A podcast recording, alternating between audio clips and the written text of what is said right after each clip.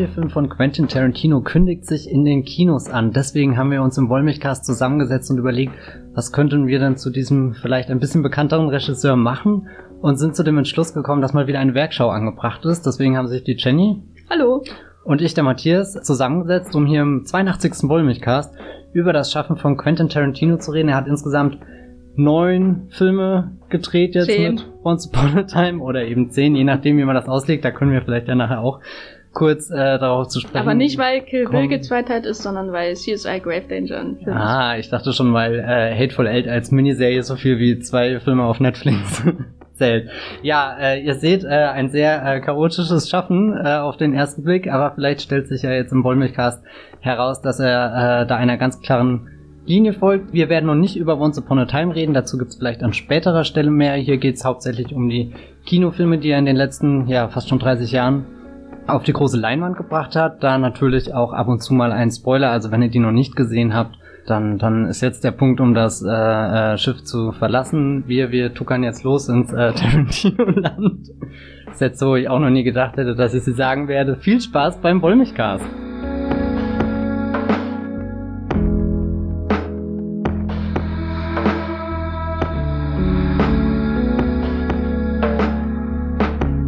Ja, willkommen in der schönen neuen Tarantino-Welt. Auf alle Fälle ist er bei Tarantino ist er ein, ein Filmemacher, der vielen sehr viel bedeutet. Ich glaube, viele Menschen, die sich so fürs Kino interessieren, stolpern irgendwann in ihrer äh, Erfahrungsreise da, da auf seine Filme. Jenny, ähm, seit wann begleitet er dich? Dieser Filmemacher. Also wahrscheinlich seit ich irgendwann mal nachts Pulp Fiction bei Vox oder RTL 2 oder irgend so ähm, Sender gesehen habe, als ich da endlich meinen eigenen Fernseher in meinem Zimmer hatte bei meinen Eltern. Das war ein großer Moment, aber da war ich doch recht enttäuscht. Und für mich, ich, ich hatte immer Probleme bei Tarantino irgendwie so mich einzuarbeiten, dieselbe Verehrung zu entwickeln wie andere, weil das habe ich schon damals ähm, wahrgenommen, dass, also als ich so 14 oder so war, dass das halt der große Dude ist, den, den alle lieben und äh, ich nicht. Äh, und also ich weiß noch, wie ich, wie in unserer ähm, kleinen, ähm, ähm, nicht mehr ganz Großstadt in Ostdeutschland äh, damals so eine so ein Ramsch-Laden für gefühlt zwei Monate aufgemacht hat, wo so so Ramschzeug aus Videotheken ganz schnell verhökert wurde und niemand gefragt hat, wie der Ausweis denn aussieht. Und da konnte ich mir die, die, weil ich noch nicht 16 war, die ähm, VHS von äh, The Usual Suspects und solchen Filmen holen. Und da war auch ähm, Reservoir Dogs, glaube ich, dabei. Und ähm, das war was ganz Besonderes, dass ich die Filme dann mal ähm, sehen konnte, weil das war nicht immer so in der Ausleih, Ausbeute äh, von meinem, äh, von meinen Eltern irgendwie am Wochenende nach dem Einkauf, von dem ich hier öfter schon gesprochen habe, die Vita Cola Erfahrung und so weiter dabei und da habe ich dann endlich mal Reservoir Dogs zum Beispiel gesehen und habe nicht gar nichts, konnte gar nicht mit anfangen. Äh, und so ging das eine Weile. Ich habe auch die Filme gesehen und dachte, ja, Kill Bill, der ist schon ganz nett und der zweite Teil, der ist da schon noch ein bisschen mehr als nett, aber so richtig äh, springt da der Funke nicht über, bis dann irgendwann Death Proof kam. Das war der erste Film von Tarantino, zu dem ich dann eine aufrichtige Zuneigung entwickelt habe und Inglourious Bastards dann sowieso. Und dann ging's, ging meine Reise durch das Tarantino-Land dann langsam tuckerte nicht nur los, sondern das war dann schon den Strom schnell, würde ich sagen. Ich bereue jetzt schon, dass ich Tuckern verwendet habe. Wie ist es denn bei dir gewesen, Matthias? Ja, ich, ich habe gerade überlegt, was der erste ist, den ich gesehen habe. Vermutlich Reservoir Dogs oder Pulp Fiction. Tendenz eher zu Pulp Fiction, weil da erinnere ich mich, dass ich den im Fernsehen aufgenommen habe, während Reservoir Dogs durch irgendwelche Umstände tatsächlich als DVD äh, in meine Sammlung eingegangen sind. Das waren äh, auch so, so, du hast gerade das schöne Wort Verehrung, das habe ich damals auch mitgekriegt, dass das einfach ein wichtiger Regisseur ist. Vermutlich heute wachsen die Leute mit Christopher Nolan auf und wir hatten Tarantino. Und Danny Boy. Und, ja, nee, ich glaube Danny Boy wirklich nicht. Ja, ich weiß gar nicht, was meine ersten Gefühle da waren, weil das war was, was ich halt so noch nie gesehen hatte. Deswegen wusste ich erstmal nicht, was ich davon halten soll, aber äh, ich bin ein äh, grundbeeindruckter Mensch. Ähnlich ging es mir auch mit den ersten Kubrick-Filmen, die ich damals gesehen habe und, und dezent überfordert war einfach von, von den Themen und Bildern, die da hinkatapultiert werden. Und für mich war Tarantino eher eine Art, äh, andere Filme oder, oder Kino aus anderen Perspektiven äh, wahrzunehmen. Und, und deswegen habe ich immer das, oder deswegen ist Tarantino so wichtig für mich, weil ich auch immer ein Stück mit ihm gereift bin oder, oder er selber ja auch seit Jahren reift, wie ich finde, und, und äh, habe halt sehr, sehr einschneidende, intensive Erfahrungen, unter anderem meine Seminararbeit, die ich über seine Filme und seine Musik geschrieben habe damals in der Schule. Äh, und Kill Bill, was ein, ein äh, aufgrund seiner Altersfreigabe und Gewaltdarstellung einen größeren, äh, ja, wie soll man sagen, Konflikt mit meinen Eltern ausgelöst hat wo ich mir auch bis heute nicht sicher bin, äh, oder oder oder oder was ich irgendwie das Schöne finde, dass das aus aus einem Film, der der der mal Teil, ein, äh, Teil eines Streitgesprächs äh, war, irgendwas geworden ist, was mich immer noch begleitet und und wo ich immer wieder neue Dinge und so viel mehr äh, drin entdeckt habe und und das ist, glaube ich, das das Schönste bei bei Tarantino, dass er für mich immer so ein bisschen der Anstoß ist, noch tiefer in irgendwas einzutauchen. So das erste Drehbuch, was ich gelesen habe, war zu Django Unchained. Wenn, wenn er über die Filmgeschichte spricht, ist das anders für mich, dass ich auch mal da irgendwie ein bisschen näher grabe. Jetzt irgendwie ist Tarantino auch ein bisschen ein Sprungbrett für mich und das finde ich äh, sehr toll und, und nicht zuletzt seine Filme, die, die ich eigentlich alle durch die Bank mag, beziehungsweise sogar sehr mag. Ich glaube, ein großer Durchbruchsfilm war bei mir auch Death Proof. Jetzt, als ich alle nochmal wiedergesehen habe, ist Kill Bill irgendwie so der Film gewesen, den ich jetzt nochmal völlig neu äh, zu lieben gelernt habe, obwohl ich sonst immer der Meinung war, der zweite ist der, der mir deutlich mehr gefällt, weil das der, der emotionalere ist, der, der mitreißende, aber mh, der erste ist weiß nicht, irgendwie den habe ich gesehen und der war vorbei, bevor er richtig angefangen hat, was man ihm vielleicht auch ankreiden kann. Aber da, da war ich einfach gefesselt von, von wie er da ist auch vielleicht mein Film, wo, wo die meine liebsten Musikeinsätze so bei ihm in, in der Masse drin sind. Also ich glaube, mein, mein allerliebster Musikeinsatz ist in Inglourious Bastards, wenn hier diese David Bowie äh, Stimme ertönt und, und der Film da irgendwie so, so eine ganz äh, beschwörerische Art irgendwie ein oder richtig starker Moment. Aber so, so rein von, von der Masse an vielen verschiedenen äh, tollen Einfällen ist da Kill Bill 1 einfach, ja, ganz toll, großartig. Ich glaube, das Beste finde ich auch umwerfen. Ähm, aber wir kommen Du ja magst Tarantino-Filme, hab ich Ich, ich mag. Tarantino-Filme, ja. kann- Es ist total komisch jetzt irgendwie zu wissen, man muss in einer Stunde alles über Tarantino sagen, was ich Muss so nicht, seit äh, wir zehn müssen ja Jahren nicht anschaue. alles sagen, nur Ja. etwas. Nur etwas, genau. Beschränken wir uns auf etwas. Und etwas ist ja vielleicht der, der Filmemacher selbst, der ja auch äh, ein Star ist, ein Regiestar. Sein, sein Name lockt äh, Menschen ins Kino, können auch nicht viele äh, Filmemacher heutzutage von sich behaupten, dass sie da ein 90 Millionen Budget zur Verfügung stellen, um keinen Franchise-Film zu produzieren, sondern etwas, was aus ihrem eigenen Kopf stammt und irgendwo von einem alten Hollywood erzählt. Ähm, wie nimmst du Tarantino so, so als Star wahr? Also so einerseits, äh, wie er sich in seinen Filmen selbst inszeniert. Er hat ja auch regelmäßig Auftritte, aber auch so außenrum ist er ja eine sehr ähm, dominante Persönlichkeit. Also in seinen Filmen äh, geht er mir mittlerweile schon sehr auf die Nerven, muss ich sagen. Ähm, ich mag ihn außerhalb so als Persönlichkeit äh, durchaus. Ich höre ihn gerne in Podcasts. Ich habe mir jetzt auch ähm, diese A äh, Amy Nicholson Podcast-Reihe, die dreiteilige, mit ihm angehört und äh, auch diesen zweieinhalbstündigen New Beverly Podcast damals vor ein paar Monaten, vor einem Monat, glaube ich, als er rauskam, wo es da um da, seine Programmierung im Rahmen von Once Upon a Time in Hollywood ging, dass, äh, also wie er über Filme redet als Mensch einfach, das ähm, finde ich absolut sympathisch und ich höre ihm auch gern zu, auch wenn ich manchmal ähm, ganz anderer Meinung bin. Aber in seinen Filmen selbst, was ja oft ein ähnlicher Ton ist, durchaus, wie er da redet, als wenn er dann ähm, in Reservoir Dogs da sitzt in seiner Rolle. Oder auch in My Best Friend's Birthday, in seinem ersten Film, in Anführungszeichen. Da geht er mir schon auf die Nerven. Also das ist irgendwie, da, da stellt er sich mittlerweile so ein selber ein Bein, weil am Anfang war er eben nur der Dude, der auch Regie geführt hat und dann wurde er eben der, der Dude, der ähm, irgendwie sowas wie der achte Film von Quentin Tarantino im Vorspann schreibt. Und ähm, das heißt, am Anfang war er noch in der Welt des Films irgendwie zu akzeptieren, aber jetzt zum Beispiel, als ich Pulp Fiction nochmal ähm, gesehen habe, da kann ich an nichts anderes mehr denken, als dass das Quentin Tarantino ist, der da in seinem ähm, Mantel steht und äh, wartet, dass seine Frau nach Hause kommt und Blut äh, in der Garage hat. Also das, weißt du, also ich kann da nicht mehr dran vorbeisehen. Deswegen ist mir auch bei, bei Rollen, wo er selber mitspielt, da stört es mich mittlerweile. bei Sachen, wo er erzählt, da, da finde ich, ähm, fügt sich das noch irgendwie zumindest manchmal sinnvoll in die, die Erzählung ein, zum Beispiel bei The Hateful Eight, wo er dann so aus nichts seine Stimme erscheint. Ähm, da habe ich vorher das Drehbuch gelesen, bevor das, ähm, ich war einer von den Schuldigen, äh, bevor der Film rauskam, äh, war jetzt nicht schlimm, weil ja der dritte, äh, also der letzte Akt sowieso sehr ähm, geändert wurde. Aber da habe ich auf einmal seine Stimme als Drehbuchautor nur noch wahrgenommen und das hat irgendwie gepasst bei so einem Film, der so wie ein Theaterstück einfach wirkt. Ähm, wie geht's dir denn da? Als ich zum Beispiel das erste Mal Pulp Fiction gesehen habe, wusste ich gar nicht, dass er das ist. Deswegen funktioniert dieser Moment sehr gut und es ist auch keine Figur, wo ich das Gefühl habe, die muss jetzt unbedingt was in der Situation kommentieren. Also so in Pulp Fiction sind ganz viele komische, eigenwillige Figuren, die da irgendwie zusammenkommen und, und da, da ist das am leichtesten, ihn da einfach mit in diesen Kreis aufzunehmen.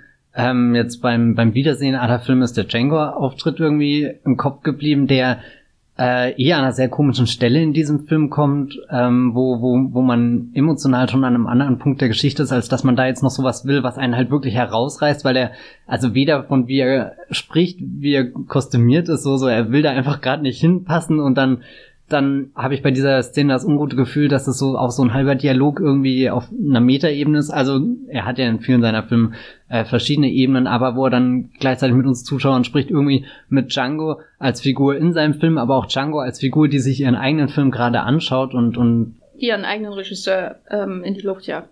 Ja, zum Beispiel, äh, also, oh Gott, der arme Django, was der durchgemacht Welcher Hass brodelt da in ihm, dass er sogar äh, Tarantino wegspringt? Ähm, er springt den weg, der ihn durch das ganze Leid geschickt hat. Also der ultimative Befreiungsakt, wenn man Aber, will. aber, ja, okay, keine Ahnung. Ich fand es nur anstrengend, dass er dann Australier spielt, weil das kann ich einfach nicht nachvollziehen, warum er da nicht Zoe Bell engagiert hat. Nein, manchmal, schon so nah dran. Manchmal habe ich auch das Gefühl, äh, genau das ist das, was ihn dann interessiert. Hm, kann ich das? Wie wirkt das? Dann lass uns das ausprobieren. Das ist jetzt der Film, den ich mache und wer weiß, ob ich nochmal die Chance dazu habe. Also irgendwie, das, das finde ich wiederum sehr sympathisch an ihm, dass er halt einfach ähm, einige Einfälle hat, wo ich glaube ich bei jedem würde kurz einen Schritt zurückgehen und sagen, nee, das streiche ich und er sagt, haha, da, da gehe ich jetzt richtig rein und, und irgendwie habe ich das Gefühl, dass das so ein bisschen auch was, was, äh, wenn er immer seine Lieblingsfilme oder so vorstellt, das sind ja jetzt nicht die besten Filme des Jahres, die generell dann immer so kanonisch die Runde Ey, machen. Green Hornet ist einer der besten Filme des Jahres. Da spielt 2011, ja auch äh, der, der große äh, Schauspielmaestro Christoph äh, Walz mit. Du, das klingt so ironisch. Nee, das, das war gerade überhaupt nicht ironisch gemeint. Ähm. Naja, du benutzt den Begriff auch bei Danny Boyle, deswegen weiß ich nicht, wie ich, wie ich da, wie ich das einordnen soll, wenn du ihn sowohl bei Walzi als auch bei Boyle benutzt. Überleg mal, wenn, wenn Boyle den neuen Bond gemacht hätte und Walz zurückgekehrt wäre, dann hätten wir beide in einem Film gehabt. Ich weiß nicht. Dann hätte ich mein Fandom leider beenden müssen. Von Christoph Walz? Ja. Das ist sehr schade. Ja. Na gut, ähm, Hätte ich allen Respekt vor ihm verloren. Also Francis Lawrence ist eine Sache, aber Danny Boyle, da hört's bei mir auf. Francis Lawrence? Naja, doch was er für Elefanten gemacht. Ach so, oh ja. Hä? Oh, ja. Erinnerst du dich nicht an diesen großen doch, doch. Klassiker der, der Walz, äh, Walzografie? Ja, mit Robert Pattinson ja. und Reese Witherspoon, die sich übrigens nicht küssen wollten, was aber nicht daran liegt, dass sie sich nicht mochten, sondern dass Robert Pattinson erkältet war. Warum weißt du das? Das habe ich neulich auf irgendeinem einem Artikel gelesen, der im Slack im Büro rumgeschickt wurde. Da war ich wahrscheinlich gerade um Urlaub. Ja. Ähm, wichtige Information am Rande. Nee, aber was ich eigentlich sagen wollte, Tarantino hat da ja einen sehr, sehr eigenwilligen Geschmack und ich glaube auch ein sehr eigenwilliges Verständnis von Kunst und, und, und er, er bringt ja auch viel aus dem Kino zurück, was glaube ich ohne ihn vielleicht auch ein bisschen vergessen wäre oder, oder so, so. Er bringt Dinge in den Mainstream, die, ähm, ja, keine Ahnung, halt all diese B-Movie-Einflüsse, die, die er da irgendwie hat. So, so klar, jeder zitiert die großen Klassiker, aber Tarantino ist da schon das Tor in eine äh, viel größere Welt. Jetzt weiß ich gar nicht, wie ich eigentlich da drauf gekommen bin. Es ging ja um seine, seine Figur an sich äh, und wie er redet. Ich habe manchmal das Gefühl, er redet zu gerne, zu viel oder oder oder er eher das Gefühl, gern reden. Ja, ja, und und wenn man ihm die Frage dann stellt, dann hört er halt auch irgendwie nicht auf darüber zu reden und aber ja, keine Ahnung, an sich ist das auch ein Mensch, glaub, dem ich äh, sehr gerne zuhöre, weil er einfach so ein großes Wissen hat und und irgendwie ist die die Angst größer, dass wenn wenn man jetzt nicht weiterhört, dass man irgendwas Interessantes verpasst, als all die redundanten Dinge, die so nebenbei rumkommen.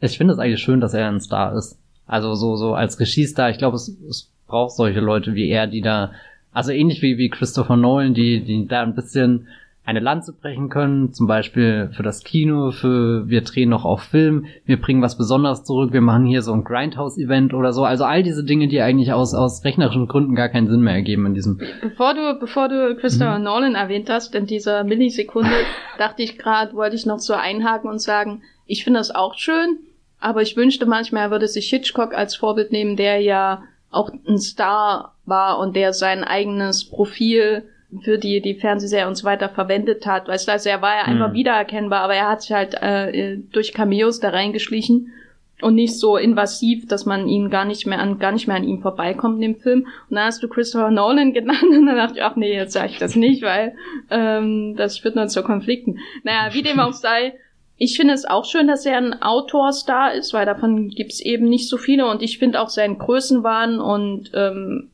also Größenwahn im Sinne von man hat ja bei ihm immer das Gefühl, dass er irgendwie die ganze Filmwelt irgendwie in seinem Kopf trägt, ne? Und das äh, für, das das schlägt dann äh, äh, sich auch auf seine Filme nieder und dann tötet er Titler, weil das kann. So in der Art, also er, er diesen Größenwahn, den Erzähler, das finde ich auch ist eine seiner seiner sympathischsten Eigenschaften als Filmemacher, weil ich glaube, dass davon einfach zu wenig gibt, die größenwahnsinnig sind und die dann eben solche solche absurden Projekte angehen. Aber wie gesagt, ich wünschte manchmal, er würde sich selbst so ein bisschen, er würde, er würde selber merken, dass er kein guter Schauspieler ist.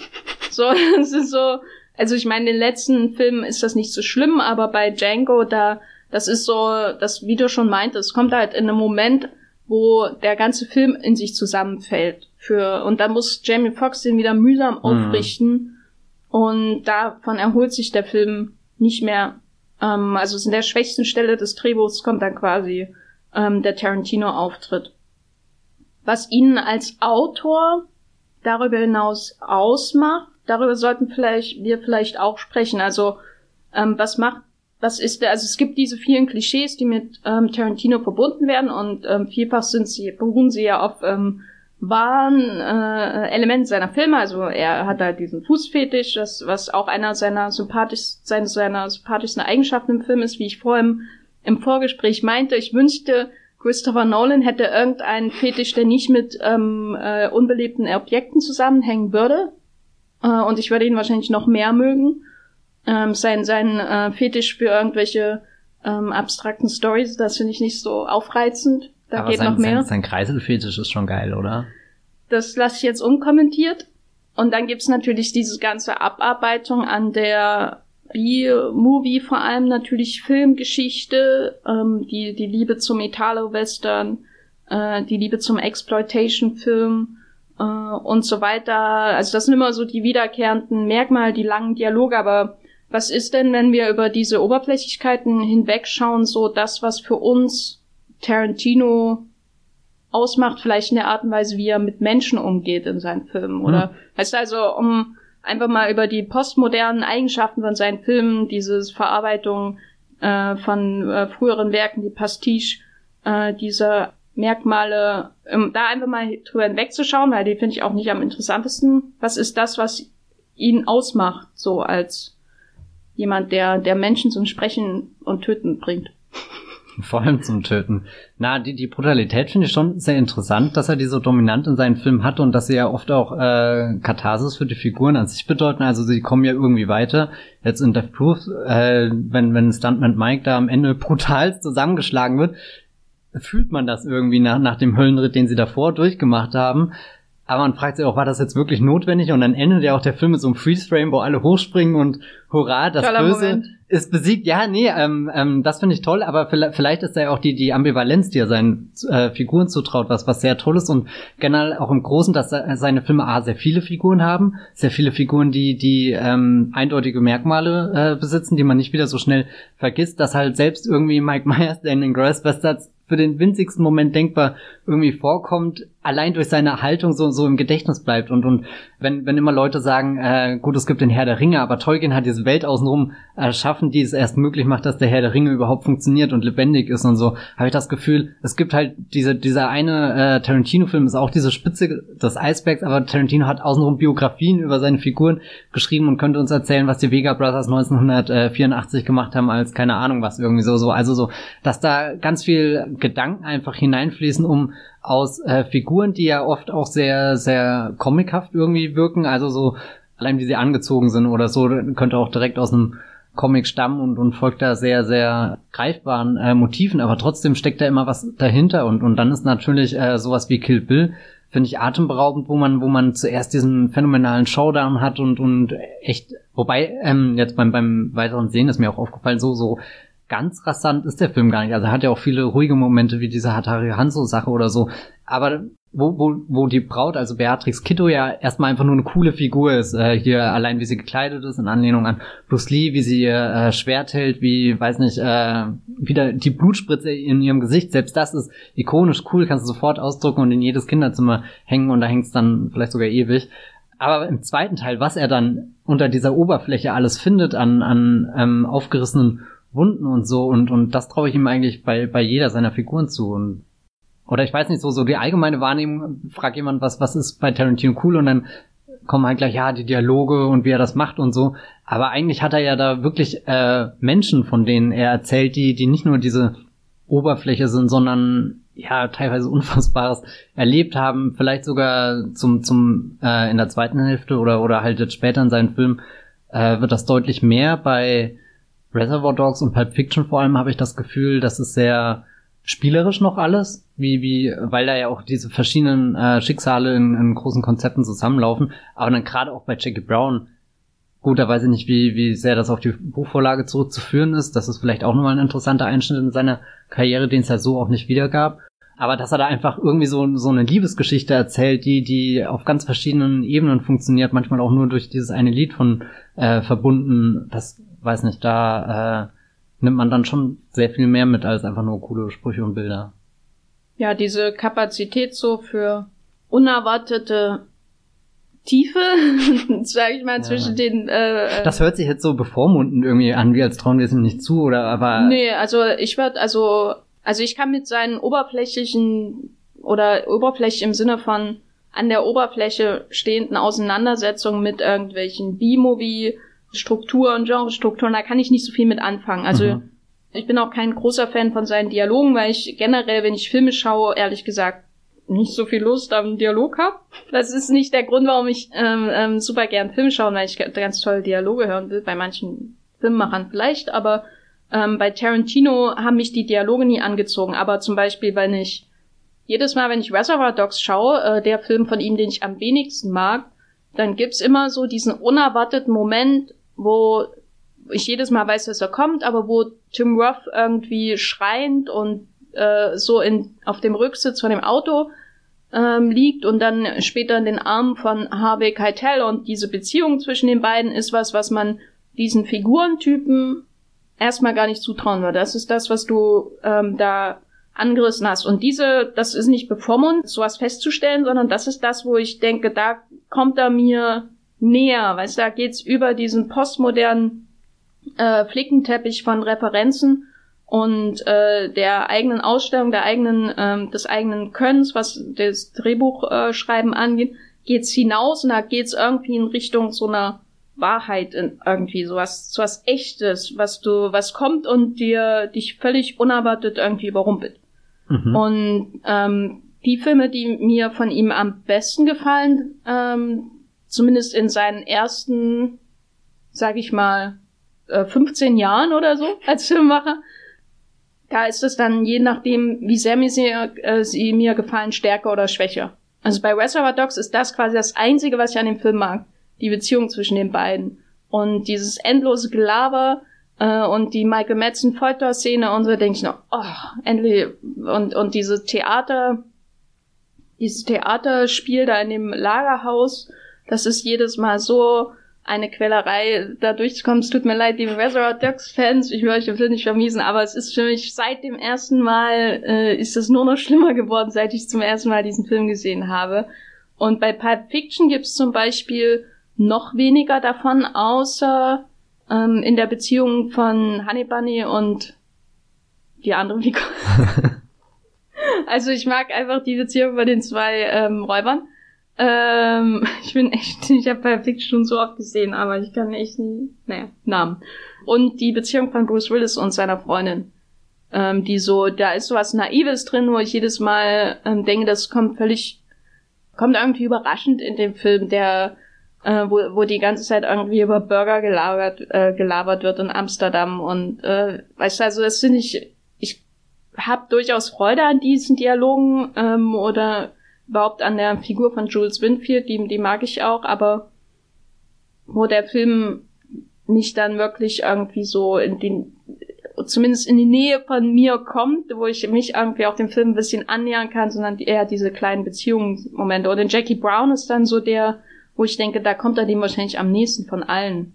Durch die Beziehungen von Pam Greer und Robert Forster. Und äh, Death Proof, die Freundschaften in dem Film finde ich einfach super. Also ich habe den nochmal geschaut und das hat mich so weggeblasen. Das sind so die einzigen Figuren in Tarantinos ganzen Werk, ähm, mit denen ich gern irgendwie ähm, mal zusammensitzen würde. Man ist echt immer ein bisschen neidisch, dass man einfach nicht eingeladen wurde, gell? Ja. So. Gut, so das ist ein gutes in dem Podcast. Generell bei Tarantino, er dreht einfach einen Film und lädt uns ja, nicht ein, was, also, was denkt. Und ich meine, gerade bei sowas wie Once Upon a Time, wo er wirklich jeden eingeladen hat, den er irgendwie in seinem Adressbuch stehen hat. Außer George Clooney. Nur dich nicht, nur, ja, nur, nur den Bäumigkast ja, nicht, ne? Ah, das ist hm. eine herbe Enttäuschung im Leben. Ja, deswegen hat er mir auch nicht gefallen. So, ähm, aber bei, bei Kill Bill zum Beispiel, da ist auch, deswegen gefällt mir immer noch der zweite Teil besser als der erste, weil diese diese Szene, wo David Carradine da mit dem Kind spielt, als sie ihn sieht, das ist einfach jedes Mal haut nicht das weg. Äh, und das alles, was da vorkommt, ist zwar irgendwie ähm, virtuos, zumindest teilweise, oder unterhaltsam oder so, aber eher so auf so einer oberflächlichen Art für mich. Also ich, ich denke mir dann, er, er lässt sich nicht zu, so tief rein in das Genre, um einfach mal nur einen Martial Arts Film zu machen, sondern er muss dann eben alles zusammenbringen und deswegen kommt er nie so richtig irgendwo an. Aber da lässt er sich dann wirklich ein auf das Drama zwischen Mutter, Tochter und Mörder, vers mhm. versuchten Totschläger.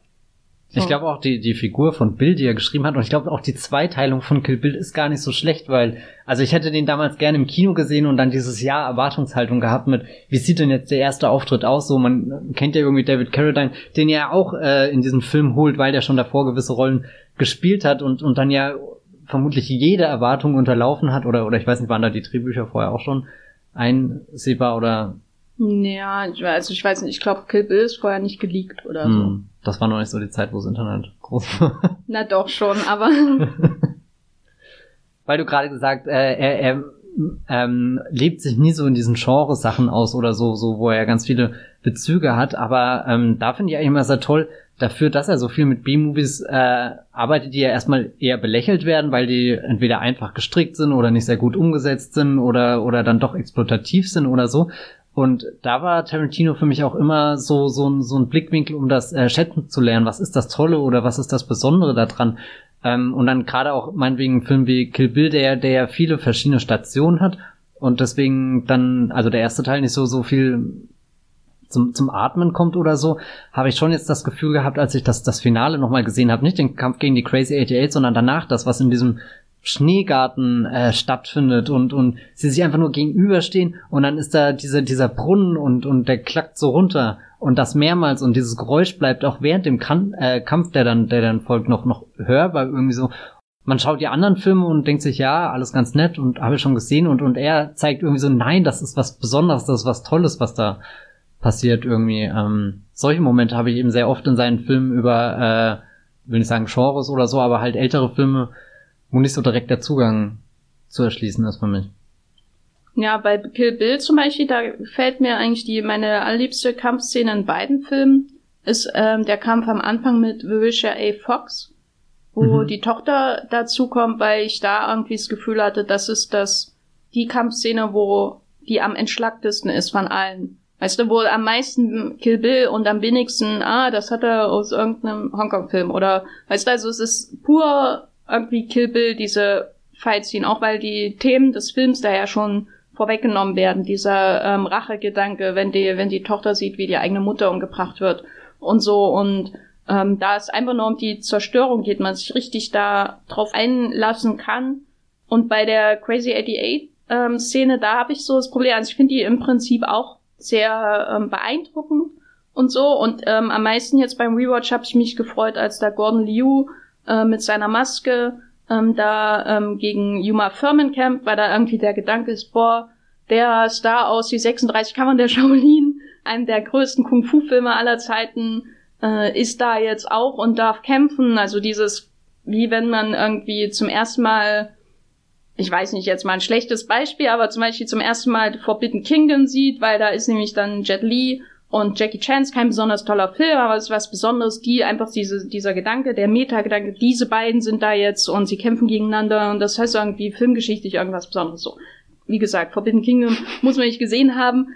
Dieser Gedanke, ah, da ist jetzt Gordon Liu, ähm, der ist ja an für sich schön und das ist irgendwie, gibt mir irgendwie ähm, Pleasure, wie man so sagen würde, das, das mit zu erleben. Ich finde es trotzdem irgendwie dann schade, dass ich nicht ein, dass ich so ein, so ein auf äh, oder so eine überladene Auseinandersetzung mit den zentralen Rachethemen aus Kung-Fu-Filmen zum Beispiel sehe. Also es gibt ja ähm, die Chang-Chi-Filme oder äh, so aus von Shaw Brothers, wo dann auch am Anfang wird irgendjemand getötet und jemand muss Rache nehmen und das ähm, führt dann zu einem Blutbad und einer operettenhaften Gewalt am Ende. Aber es ist natürlich alles wesentlich entschlackter, weißt du, und deswegen, das ist die Freude an diesem Film, dass man ähm, so einfache Geschichten in so einer Grad, also nicht unbedingt geradlinigen, aber in so einer so einer Spirale der der Übersteigerung beobachten kann, bis am Ende dann ähm, gerade bei Chang-Chi, der ja auch ein wichtiges Vorbild war für John Woo, dann dann alles einfach nur noch theatral im theatralischen Sterben gipfelt oder so, oder? Dass man eben sowas Gradliniges hat wie bei die 36 Kammern der Shaolin, der ja jetzt gar nicht so überdreht ist wie ein, äh, wie, wie äh, ein Shang-Chi-Film oder so, aber wo es dann eben um 36 Kammern der Shaolin geht, also, also dieses Training und Kampf und es geht einfach nur zwei Stunden um diese körperliche, ekstatische Gewalt letztendlich auch.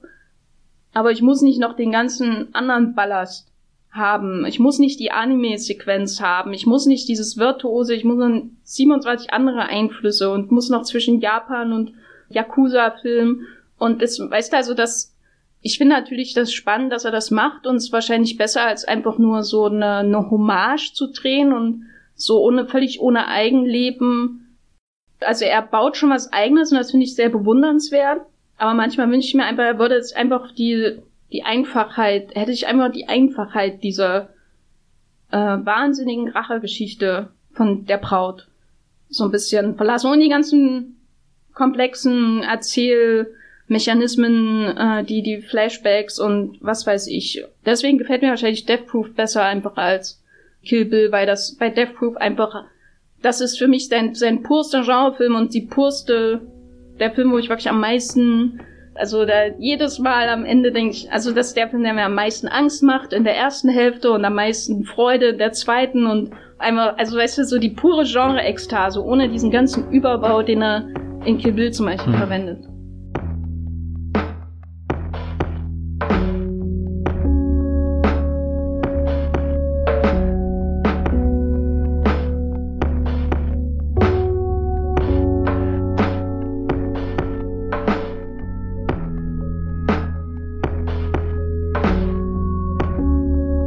Jetzt haben wir so ein bisschen Tarantino irgendwie näher beschrieben, das, was ihn so ein bisschen als Schauspieler im Guten wie im Schlechten ähm, ausmacht, in seinen eigenen Auftritten und als Filmemacher, als Autor.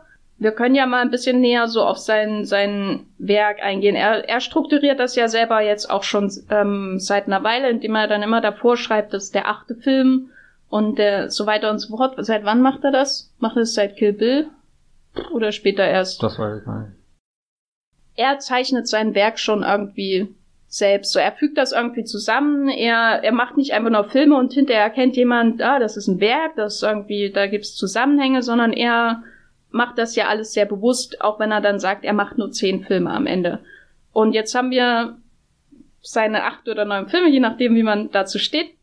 Und die können wir ja mal in Phasen aufteilen. Was war ja die erste Phase, Matthias? Hm, die erste Phase haben wir so von 92 bis 97 angesiedelt, also seine drei ersten Filme Reservoir Dogs, Pulp Fiction und äh, Jackie Brown, wo äh, wir, ja, keine Ahnung, was kann man da herauslesen? Es geht vor allem um die Figuren, wie er erzählt, wie er auch viel selbst ausprobiert, was er da so alles äh, im Kino gesehen hat und äh, gelernt hat. Nee, also so, so ich glaube, diesen, diesen Spaß und äh, diese Freude äh, ist da schon zu sehen. Du hast vorhin gemeint, äh, My Best Friends Birthday hat auch schon viele dieser Elemente, den haben wir jetzt nicht dazu naja, getan, also weil es ja auch nicht rein, äh, was die Dialoge angeht, ja. äh, also vor allem Elemente, die man dann in äh, seinen Drehbüchern für natürlich dann auch True Romance zum Beispiel wiedererkennt.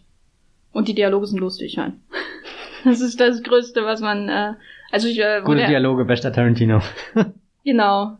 Äh, also ich würde den jetzt nicht, ich würde nicht sagen, es ist die Blaupause seines späteren Werks, weil das wäre wahrscheinlich übertrieben bei einem 38-minütigen Fragment. Aber man kann zumindest erkennen, woher der Tarantino kommt, der, der sich in dieser ersten Phase dann ein bisschen mehr äh, ausprobiert in, in längeren Dingen oder länger erhaltenen Dingen. Äh, auch natürlich äh, die Tendenz zu diesen äh, episodischen Sachen, auch, äh, dass er da schon etabliert, dass, dass seine Szenen aus äh, vielen großen Szenen bestehen und nicht äh, oder oder wenigen großen Szenen anstatt vielen kleinen, die an verschiedenen Orten und weiß nicht was spielen, sondern es ist eigentlich immer sehr überschaubar, was da passiert. Äh, angefangen bei bei Reservoir Dogs diese Eröffnungssequenz und dann spielt eigentlich alles schon schon in dem Lagerhaus plus die paar Einschübe in, in Flashbacks oder oder äh, Michael Metzen verlässt während dem Foltern mal kurz äh, die Halle und geht raus ans Sonnenlicht und freut sich, wie schön äh, das Leben ist. Und ähm, Pulp Fiction dann natürlich auch wieder äh, das Spiel mit der Zeit, das, keine Ahnung, wir, wir, wir, wir werden eingeführt mit der letzten Szene im Endeffekt, aber raffen das natürlich auch erst, wenn die äh, äh, zwei Gangster da in das äh, Diner wieder gehen und, und wir erfahren, wie, wie dann der Überfall zu Ende gegangen ist. Und, und ich glaube, da auch sein, seine Vorliebe für das Unerwartete oder so, oder dass er es mag, sein, so, so gewisse äh, Erwartungen heraufzubeschwören. Und ich meine, bei einem Kammerspiel wie Reservoir Dogs ist das ja recht einfach, wenn irgendwas passiert ist und man hat verschiedene Leute in Anzügen, die alle Codenamen verwenden. Äh, da finde ich dann übrigens sehr schön, weil du vorhin diese, diesen, diesen, diesen Moment da mit Harvey Keitel ähm, und Tim Ross erwähnt hast, dass sie, obwohl sie so, so, so, äh, in Anführungsstrichen abgeklärt sind und, und, und, und keine, keine eigene Identität besitzen, dadurch, dass sie alle identisch aussehen und, und dann eben fremde Namen angenommen haben, um natürlich in der Mission irgendwie äh, niemanden verraten zu können oder aufzufliegen oder was auch immer, dass da dann trotzdem äh, über, über diese Fassade hinweg eine Verbindung entsteht. Wo war ich jetzt eigentlich? Ah ja, genau, das Überraschende. Also so, so, klar, ähm, wer, wer, wer hat da verpfiffen, was ist äh, schiefgegangen und, und ähm, im, im Rahmen des Films gibt's ja dann auch einen größeren Twist und bei Pulp Fiction gleich, gleich mehrmals solche Momente, wo, wo jeder irgendwas plant von den Figuren und das geht ja auch damit zusammen, dass, dass die Figuren sehr, sehr toll geschrieben sind, dass man da merkt, jeder verfolgt ein gewisses Ziel und, und, und äh, so, äh, versucht da irgendwas für sich herauszuholen. Das finde ich ja eh interessant, dass, dass die meisten Figuren bei Tarantino doch sehr, sehr egoistisch sind oder so. Ähm, Jackie Brown finde ich dann immer sehr schwer einzuordnen, weil es halt eben nicht sein eigenes Drehbuch ist, aber es fühlt sich ja Na, schon... ist schon sein eigenes Drehbuch. Ja, ja, halt sein, sein, Vorlage. seine eigene äh, Geschichte. Ähm, also wüsste man es nicht, könnte man auch sagen, das fühlt sich jetzt wie, wie die, der, der nächste Schritt an, weil er wieder viele verschiedene Figuren hat, die an ähm, paar wiederkehrenden Orten Dinge tun und sich dabei dann in unregelmäßigen Abständen über den Weg laufen. Irgendwie so, so, also dieses, es findet alles in dieser Welt statt und, und wir haben verschiedene Szenen und dann gibt es manchmal so Überschneidungen, also wie halt bei einem Episodenfilm nicht ganz so direkt als Episodenfilm betitelt, aber. Ist auf jeden Fall der geradlinigste Film von den dreien. Mhm. Ähm, ich fand es auch interessant, den nochmal zu schauen im Vergleich zu Out of Sight, äh, weil das ja auch eine Elmer Leonard äh, ist von Steven Soderbergh, die da, glaube ich, ein Jahr später oder so ins Kino kam. Und Soderbergh ist ja auch, äh, gehört ja zur selben Generation von Filmemachern, die mit dem Independent-Boom äh, durch Sundance berühmt geworden sind. Also Soderbergh hat den ja mehr oder weniger, war ja quasi der Urknall mit Sex, Lies Video. Dass sie beide eine Leonard-Verfilmung machen und in beiden Michael Keaton mitspielt. Ähm, auch eine schöne Verbindung. Aber Soderbergh ist jemand, der hat natürlich nicht so eine ähm, starke ähm, Stimme im Sinne von als Autor, ähm, also wirklich als Autor, weil er die Drehbücher auch nicht schreibt, äh, ähm, sondern eher so in formaler Hinsicht. Ich glaube, deswegen gefällt mir Soderbergh letztendlich wahrscheinlich mhm. besser. Also ich, ich kann irgendwie Jack, ähm, ähm Jackie Brown, sage ich schon, Out of Sight und Delime, den er da auch kurz danach gemacht hat, der auch thematisch irgendwie ähm, bisschen verwandt ist, ähm, anschauen und egal, was das für ein Stoff ist, anhand der Form sehe ich irgendwie einen Soderbergh-Film, weißt du, also obwohl Delime natürlich noch viel radikaler mit ähm, der, der Narration umgeht als ähm, Out of Sight, der ja auch, äh, der hat zwar auch so Einschübe und Mini-Flashbacks und solche Sachen, aber Delime geht ja dann noch viel weiter. Und bei Jackie Brown ähm, oder über generell über diese erste Phase von Tarantino muss ich sagen, dass ich ihn als äh, oder dass es vielleicht seine mit so seine ambitionierteste ist so als Autor, wo er sich so so in jeder Hinsicht irgendwie wo er zeigen will, was er alles kann, als von der ähm, Adaption über die ähm, also am angefangen bei dem dem ähm, dem Genre Film Kammerspiel im Grunde ähm, viel ähm, Inspiration von City on Fire von Ringo Lam dabei bekommen, was den Plot angeht dann den Episodenfilm und dann die Literaturverfilmung. Also so, da merkt man schon so rein vom, äh, dass da irgendwie so die Drehbücher sehr stark natürlich da im Vordergrund stehen und was sie über das Können ihres Autors verraten vielleicht. Äh, und deswegen ist es für mich wahrscheinlich die uninteressanteste Phase, obwohl ich Jackie Brown sehr mag, ähm, gerade weil das eben sein geradlinigster ist und weil ich ähm, die Figur und ihre Beziehung zu ihrer Umwelt ähm, wesentlich spannender finde, den, den Ort, wo sie gerade in ihrem Leben ist, wesentlich spannender finde als alles, was in Pulp Fiction oder Reservoir Dogs passiert. Ähm, das äh, verdankt er dann halt auch der Vorlage. Aber rein formal gesehen finde ich die Filme ehrlich gesagt ziemlich bla. Also es kann man natürlich nicht so stark trennen. Sie sind vor allem vom Schnitt her spannend. Also ähm, da muss man einfach Sally Menke, seine äh, Editor seit der ersten Stunde, nennen, ähm, die, äh, glaube ich, sehr stark zu dem Erfolg auch von Pulp Fiction zum Beispiel beigetragen hat. Ähm, aber rein von der Inszenierung fand ich zum Beispiel Reservoir Dogs ziemlich furchtbar, weil das halt sehr viel, und das mag auch am Budget liegen, ähm, so, so gefilmtes Theater ist, ne, teilweise. Hm. Also, ja, Reservoir Dogs ist auch, glaube ich, der, den ich von ihm am wenigsten mag, aber bei Pulp Fiction und Jackie Brown würde ich ja schon widersprechen. Also gerade Pulp Fiction hat viele äh, Momente, wo die Kamera einfach den Figuren in längeren äh, Einstellungen folgt, da bin ich immer wieder überrascht, dass sie im Film sind, weil, weil das, was sie von Pulp Fiction eben auch irgendwie so im Gedächtnis eingebrannt haben, sind äh, äh, Mia Wallace und Vincent Vega, die sich gegenüber sitzen und, und miteinander reden. Also auch klar äh, dieser, dieser Fokus auf den Dialog. Und eigentlich kann ich das sehr genießen, weil ich nie das Gefühl habe, Tarantino schreibt Dialog, um irgendwie einen Dialog zu haben, um das zu füllen, sondern er überlegt sich immer was, was Verrücktes, oder verrückt, ich sag so verrückt irgendwie, ähm, aber über was könnten sie sich da unterhalten? Und, und dann, dann wird der Milkshake irgendwie wirklich so zum Gegenstand und, und das, was, er schwankt immer so zwischen Fragen, die man sich wirklich stellen könnte, ist der Milkshake 5 Dollar wert oder so, bis hin zu, Moment, Mr. Vincent Vega ist ein erwachsener Mann, der noch nie einen äh, Milkshake äh, getrunken hat. Also so, dass da irgendwie äh, schöne Dinge äh, zusammenkommen. Also einmal was,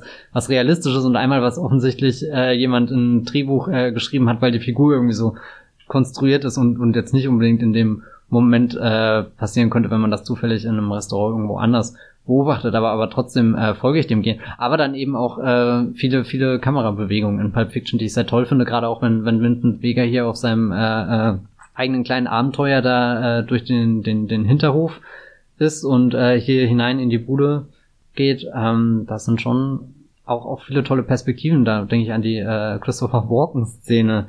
Die, ja, die, die finde ich so furchtbar. Echt? Ich hasse ah, die. die. Die sind so tollen, weiß nicht, Winkeln irgendwie gefilmt. Ja. Und, und auch in Jackie Brown, die allererste Szene, wo sie am Flughafen entlangläuft und die Kamera folgt ihr und dann läuft die Musik dazu. Und das ist so, so ein Moment, wo ich, wo man genau sieht, wie viel Gedanken er sich darüber gemacht Eine Graduate-Referenz. Äh, ja, genau so, ja.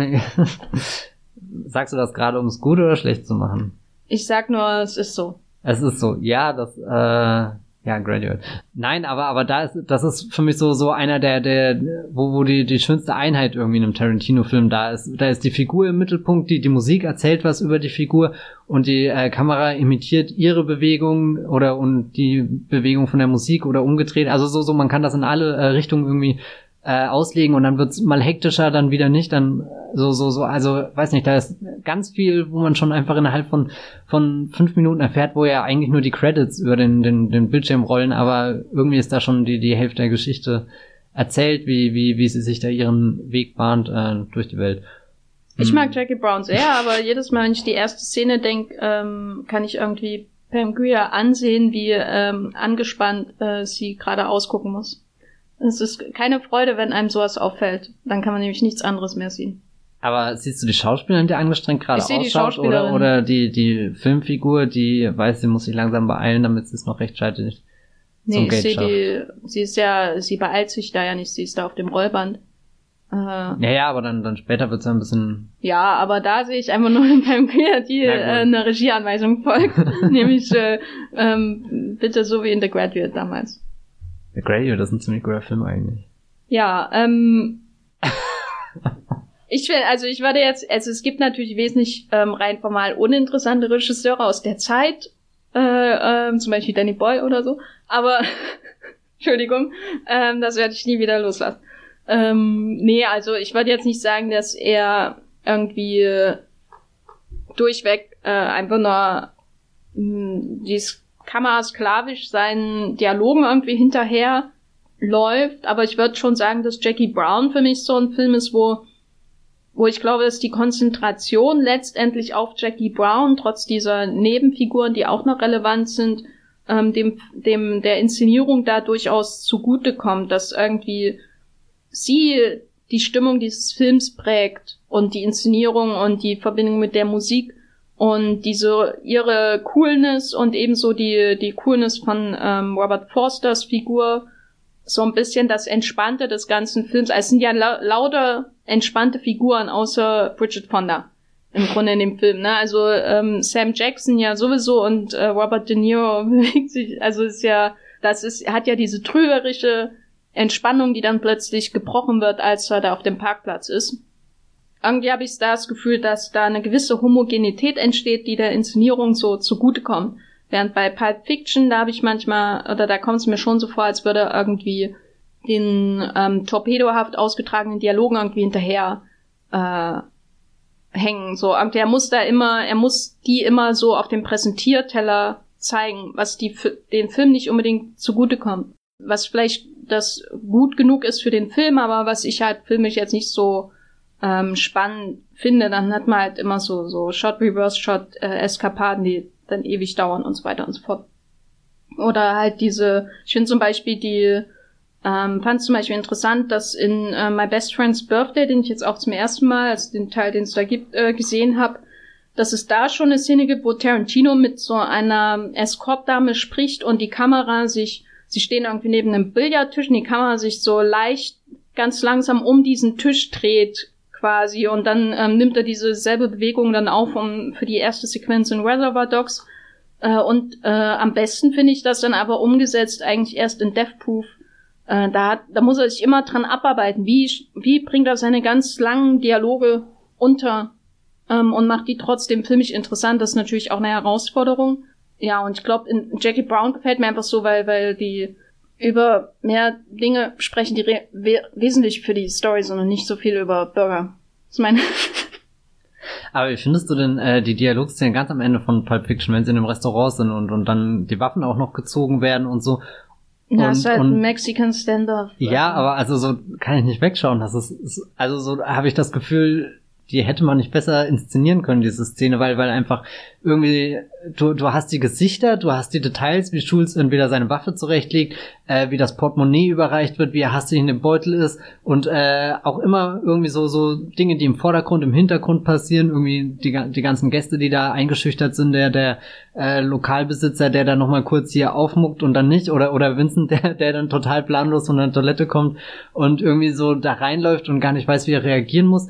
Und also so, so, so habe ich das Gefühl, dieses, dieses Diner existiert da wirklich. Das kann ich mir so, so wie so ein 3D-Modell jetzt ausdrucken, weil ich es perfekt im Kopf drin habe. Allein durch die dann doch sehr, sehr einfachen, aber sehr bewusst gewählten Einstellungen. Und das finde ich dann eigentlich schon sehr, sehr schön, dass, dass klar dem, dem Dialog die größte Bühne in dem, dem Fall geboten wird, aber dass sie auch filmisch einfach sehr viel mit rausnehmen, weiß, wie er da sitzt, wie, wie, wie, wie, wie das Diner angeordnet ist von den Bänken und alles. Also so, so, da, da transportiert er schon viele Informationen, die, die, die Szene auch jedes Mal, weil für, für den Dialog höre ich mir die eigentlich nicht mehr an, weil, weil, weil, keine Ahnung, sobald jemand das Sprechen anfängt, habe ich den Satz schon irgendwie so, so in meinem Kopf dann, dann, dann kommt, äh, komplettiert, wie auch immer. Sondern schon, weil, weil ich diese gesamte Erfahrung will und da ist dann das Bild auch sehr wichtig einfach dafür. Ja, ich finde es halt funktional auf jeden Fall ähm, gut inszeniert. Also es erfüllt halt seinen Zweck. Macht, ist eine spannende Szene. Also Ja, ich finde es auf jeden so- Fall, so- ich so finde es auf jeden Fall von der Raumorientierung ähm, besser als zum Beispiel Teile von The Hateful Eight, den ich jetzt schon bestimmt dreimal gesehen habe, aber wo ich mich, wo ich trotzdem öfters Probleme habe, mich in dem Raum äh, in Mini, Minis Haberdashery zu orientieren. Wo steht jetzt das Bett? Wo steht dieser Tisch, wo sie essen? Ähm, wo ist der Kamin äh, mit dem Major oder was? Also da, da habe ich manchmal das Gefühl, dass, also da wünsche ich mir manchmal die Funktionalität äh, aus Pulp Fiction hin, Okay. so ein bisschen, weil was vielleicht auch an dem, an ähm, dem Schnitt äh, liegt, aber ja, es hat eine Funktion, also Pulp Fiction ist halt eine funktionale Szene, wo er wahrscheinlich ähm, den, den Vorbildern, die er hat, dann ähm, noch am nächsten kommt, äh, die ja auch häufig einfach funktional inszeniert sind, um ihren Plot irgendwie so schnell wie und billig wie möglich an Mann zu bringen. Günstig wie möglich halt. Ja, aber es ist halt, es ist halt eine spannende Szene, ne? Also da war, also erwarte ich von ihm, dass er mich da im Raum orientiert, wenn ich irgendwie drei Leute in einem Dreieck in einem Diner hab, ne? Also das ist ja, also alles andere wäre ja, würde ich ja mein Geld zurückverlangen. Wir halten fest, Tarantino erfüllt die Mindestanforderungen, die wir an das Film machen. Ja, aber nicht immer, nicht immer. ähm, nee, aber das ist ja natürlich das, was ihn, was dann in der dritten Phase, auf die wir vielleicht noch zu sprechen kommen, ähm, dann noch ähm, relevanter wird in sowas wie der Kellerszene von Inglourious Bastards und so diese Spannung auf engstem Raum. Da finde ich halt die, die äh, Kellerszene in Inglourious Bastards, wo man nur diese Szene für was 20 Minuten oder was hat, da, da kann ich halt wesentlich mehr mit anfangen als dieses, äh, diesen Episodenschnipsel mit Figuren, die äh, ich kaum kenne und äh, die halt über Burger reden sehr viel, ne? Aber hast du rein theoretisch mehr kennen, äh, oder kennst du die Figuren im Bastards besser als die in Pulp Fiction? So bestimmter, also über Hugo Stieglitz weiß ich jetzt ja, auch nee, nicht klar, mehr als über Honey Bunny oder Aber- so, aber ich finde, ähm, dass das, was sie erzählen, auf jeden Fall spannender ist als alles, was, was in Pulp Fiction erzählt wird. Und ähm, ich finde, dass die, die, er hat da ja ähnliche Ideen. Also einerseits hat man da so diese, bei Pulp Fiction diese, diese, ähm, dieses durchaus naive Räuberpaar, Mhm. was irgendwie was Unschuldiges hat, obwohl sie Versprecher sind und man will da nicht, dass sie am- Ende von ähm, Travolta und Samuel L. Jackson erschossen werden. Und auf der anderen Seite hat man den äh, frisch gewordenen Vater, der in die in das, äh, in das Hornissennest geworfen wird, und, ohne es zu wissen. Und man will ja, vielleicht ist einem ein bisschen mehr egal als den anderen, aber irgendwie ähm, jedes Mal, wenn Bridget von Hammersmark ihn dann doch tötet, bin ich auch ein bisschen wütend auf sie. Ne? Also das, ich finde, das ist irgendwie ein Komplex, ist natürlich wesentlich komplexer, was er da aufbauen kann an unterschiedlichen Figuren, Beziehungen äh, und dann vor allem äh, Augustil. Aber ich sag mal, das ist nicht die Szene, die mich berührt in, in, in Glorious Bastards. Oh doch, die berührt mich schon immer sehr. Also wenn Michael Fassbender, Michael Fassbender von dem Moment erzählt, wo er mit seinem Bruder In äh, Pitzbalü. genau wegrennt und, Und sein der Bruder Bruder hat sieht so sogar gut eine aus. Genau, das bekommen. Großaufnahmen. Ach, Ach, das ja. ist der, der Wahnsinn einfach. Ja. Aber wir können ja erstmal auf die Ja, zweite genau. Phase Es ist eingehen. echt so schlimm, wir wollen schon. weil die beginnt ja, ähm, oder da ist ja ein wichtiger Schnitt, glaube ich, in seiner Karriere, dass er da Robert Richardson bekommt. Ne? Als Kameramann. Mit dem äh, sieht alles ein bisschen schmucker aus. Ja. Also ich glaube auch, das ist so, so ein bisschen so ein, so ein unterschätzter Held in seinem, seinem Oeuvre. Ähm, das ist Wahnsinn, wie dieses Wort, äh, was das für ein Trigger ist.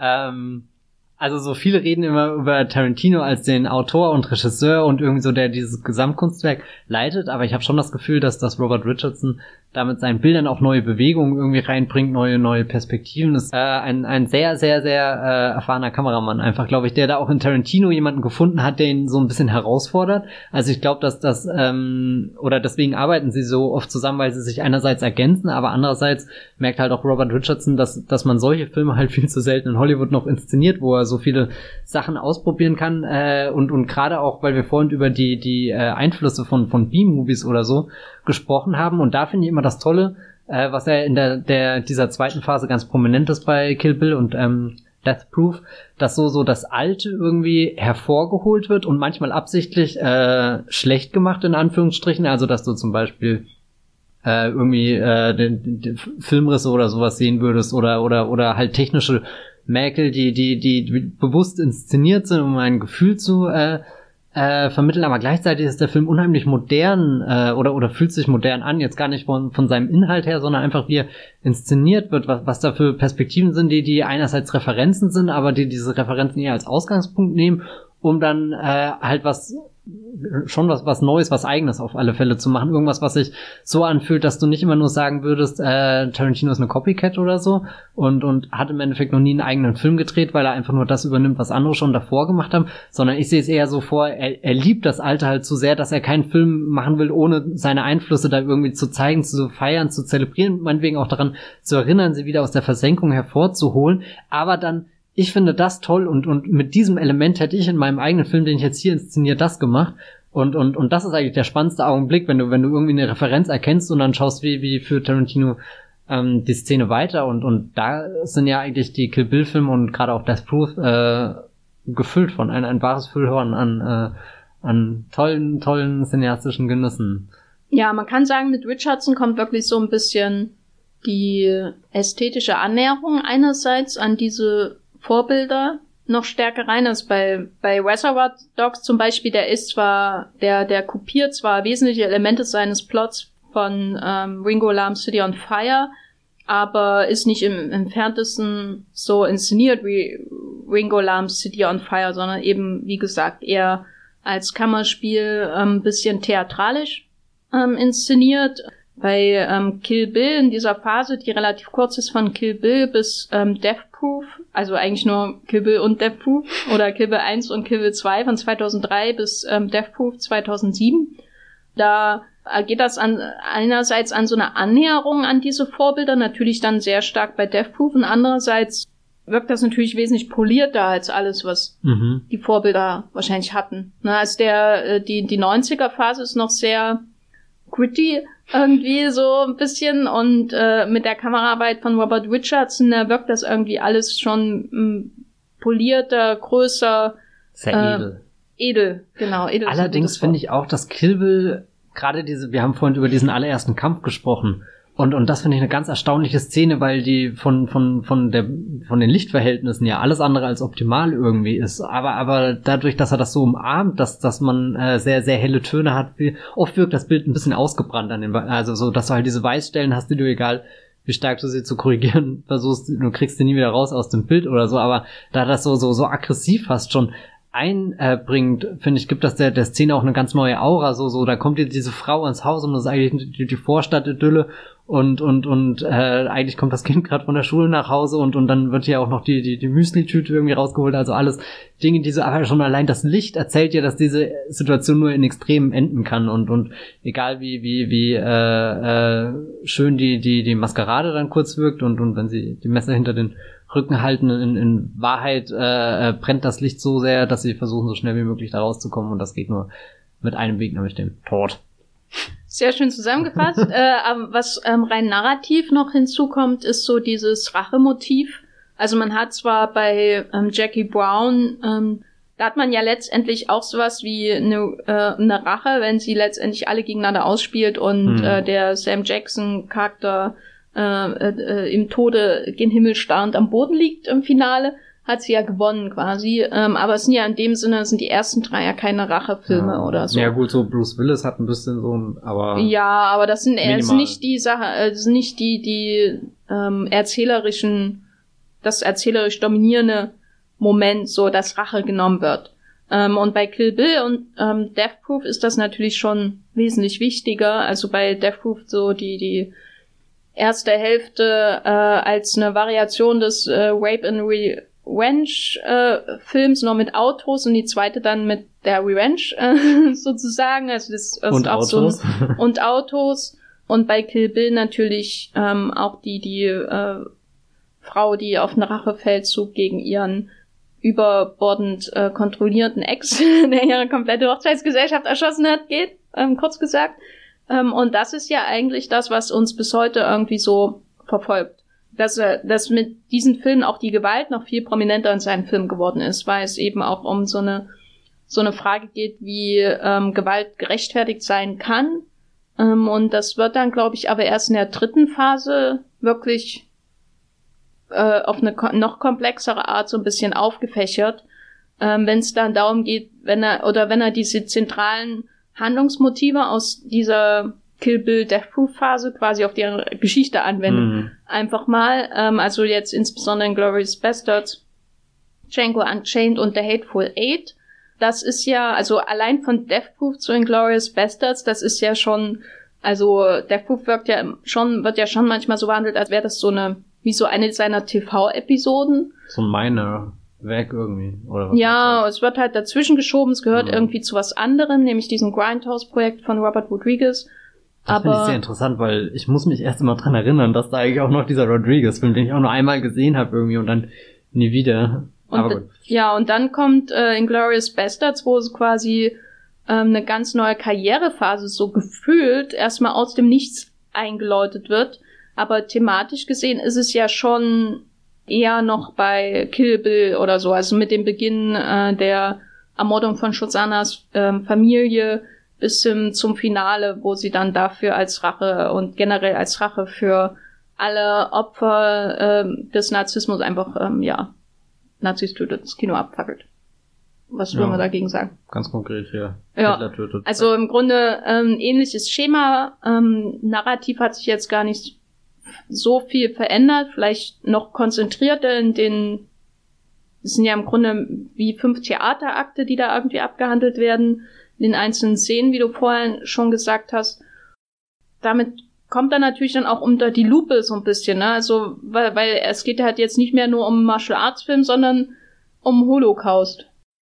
Wie würdest du dir das denn erklären, dass das jetzt auf einmal passiert bei ihm? Also, dass es ihn auch so verfolgt, ne, bis äh, heute. Ich finde wirklich auf einmal ist interessant, weil, weil, wenn man so, so guckt, seine Schaffensphase zwischen Jackie Brown und Kill Bill, da ist ja ein ganzes, war eine Jahrtausendwende dazwischen irgendwie und, und nicht nur zwei Jahre, sondern da, da war ja Zeit, um sich neu zu ordnen, um neu irgendwie, und das merkt man dann auch, dass er in Kill Bill sehr viel entlädt auf einmal, was, was sich angestaut und angesammelt hat an Ideen und Motiven, die er da verarbeiten will. Aber jetzt Death Proof, der 2007 ist und zwei Jahre später einfach schon Inglourious Bastards kommt also eigentlich ein, ein, Sprung, den er da macht, für den locker fünf Jahre Vorbereitung äh, angemessen oder, oder plausibel wie auch immer wären, also so, ich weiß nicht, wie lange er schon auf äh, Ideen und, und Drehbüchern zu, zu Bastards gebrütet ähm, hat, aber ja, ich weiß nicht. Äh, Bastards wirkt, einerseits bewundere ich den Film, weil er, weil er so wirkt, wie als hätte er sich zum ersten Mal wirklich in was eingelesen und, und da versucht, was zu einem gewissen Grad zu rekonstruieren. Nicht, dass es irgendwie historisch oder wirklich authentisch ist, obwohl er ja schon sehr, sehr viele Dinge hat, die, die ähm, sorgfältig recherchiert wirken oder so, aber er ist natürlich immer noch bewusst, dass er dieses Märchen dreht. Also so dieses Once Upon a Time, das lässt ihn ja auch irgendwie nicht mehr los. Ähm, so, so, so bei, bei Kill Bill muss man das Märchen noch irgendwie hineininterpretieren und Death Proof hat auch immer so, so Momente, wo, wo der Film was, was Märchenhaftes irgendwie hat. Also so ganz versteckt zwischen all den, den rabiaten äh, Bildern. Aber bei, bei Bastards, äh, weiß nicht, da, da, da arbeitet er noch, noch stärker irgendwie dann, das sind, sind ja einfach gegensätzliche Dinge oder, oder so, wie er seine ganze Gewalt schon immer mit äh, Musik äh, untermalt, die ja eher nicht was Grausames ausdrückt, sondern meistens sind das irgendwie äh, poppige Lieder irgendwie, die, die, die schön, keine Ahnung, die, die flott sind und das Ganze dann eher in so, so einen Tanzverein ähm, und man könnte das als geschmacklos oder weiß nicht, poetisch oder was auch immer, kann man in ganz verschiedene Richtungen auslegen, aber das, das so, so, so in Glorious Bastards äh, setzt dir das halt vor und, und dann musst du erstmal, ja, okay, wow, vor allem, ähm, es beginnt ja, also so das allererste Kapitel ist ja schon so, so irgendwie ein eine, eine Nummer für sich, wenn, wenn Christoph Walz da eingeführt wird, als der, der ganz viel, also so, so, Tarantino ist ja nicht der erste Film, äh, Filmemacher, der einen Film über das Dritte Reich dreht. Man hat da schon ganz verschiedene bestialische Gestalten, die das Dritte Reich irgendwie verkörpern, gesehen. Und, und aber was Christoph Walz da irgendwie mit reinbringt,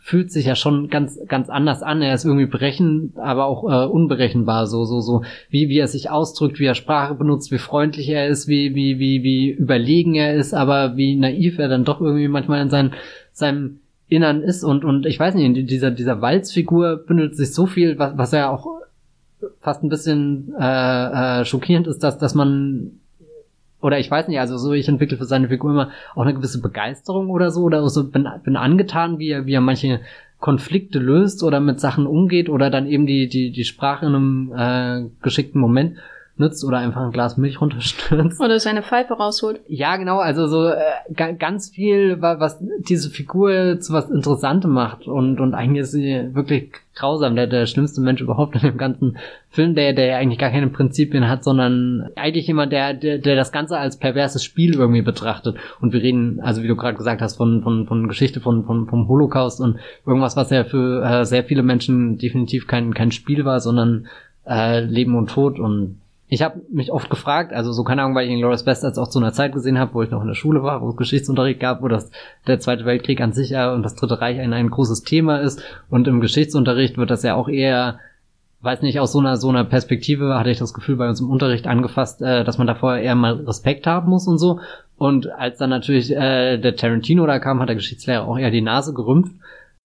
Irgendwie hat das auch was, ja, ich weiß nicht, ob befreiend das richtige Wort dafür ist, aber, aber es ist erfrischend auf alle Fälle, da so, so, ein, so einen Blickwinkel reinzukriegen. Und, und klar muss man irgendwo akzeptieren, das ist halt nicht Schindlers List oder der Pianist oder so von, von der Grundhaltung als Film, sondern schon eher dieser, äh, dieses Potpourri an wieder sehr vielen verschiedenen Einflüssen, aber eben von einem, von einem ganz speziellen Hintergrund. Und, und ich finde, ähm, er sagt ja auch sehr viel über die, die grundlegenden Konflikte aus. Wie hat Propaganda zum Beispiel im Dritten Reich äh, funktioniert und, und äh, das bringt er dann spielerisch unter. Aber äh, da muss ich sagen, hm? dass der Stolz der Nation Film sehr weit weg ist von realen, von realen Inszenierungsweisen von Filmen im Dritten Ach, Reich. Ja, ja gut, den Film hat ja Eli Ross äh, inszeniert. Ja, nee, aber, das aber ist so, immer so noch für mich so, dass das ist der, das der Stein im Schuh eines Films, äh, den ich sehr mag. So, dass das, also das dass das überhaupt nicht reinpasst.